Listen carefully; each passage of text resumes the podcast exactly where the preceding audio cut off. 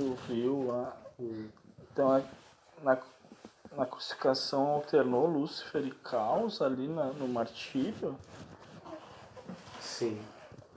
Caos irradiou a lança que furou o peito daquele médico. Ah.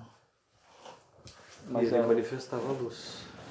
Ah, ele- Por isso Lúcifer. ele sorria ah, e bem dizia quanto a sua cabeça lotada de espinhos, seu peito perfurado por uma lança, seus braços pregados em um pedaço de madeira. Ele sorria.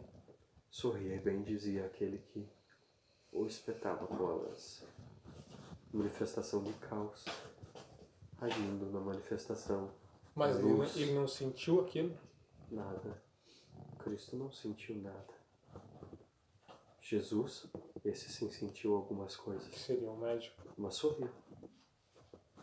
Ao invés de chorar. E, e por todo esse tempo que ele passou trabalhando nisso, ele ganhou um mérito para não sentir isso. Não era mérito, era o que era necessário. Era o que era necessário.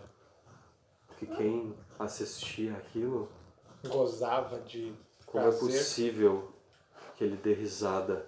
Tanto é que até hoje é pintado como o maior sofrimento, carregando a cruz, sofrendo, É, chorando Pô, na eu, assim, eu não consigo vislumbrar outro, outro entendimento de, de sacrifício, não ser esse. Moço, eu digo que hoje é pintado pelas religiões, quando se fala da crucificação de Jesus, uma imagem dele chorando na cruz, triste na cruz. É, é Porque mentira. aqueles que assistiam no momento não conseguiam entender porque ele ria ao ter o peito perfurado e seu sangue extravasando o corpo. Então essas Então, foi passado de um por um que ele sofreu e pagou mas pelas heresias, sendo que ele ria e bem dizia e falava obrigado.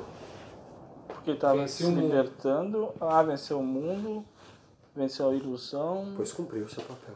Ah, missão cumprida. É, Então toda essa história aí de, de vamos dizer, lágrimas e murmúrios foi pelo. besteira. Quem É, viu Grégora. a situação olhava e pensava como pode ele sorrir se devia estar chorando ao ter o peito perfurado. Como pode sorrir? Então espalharam os contos aos quatro ventos que ele chorou e implorou pela vida, quando na verdade ele sorria e bendizia o seu algoz. Ele deu as duas faces para bater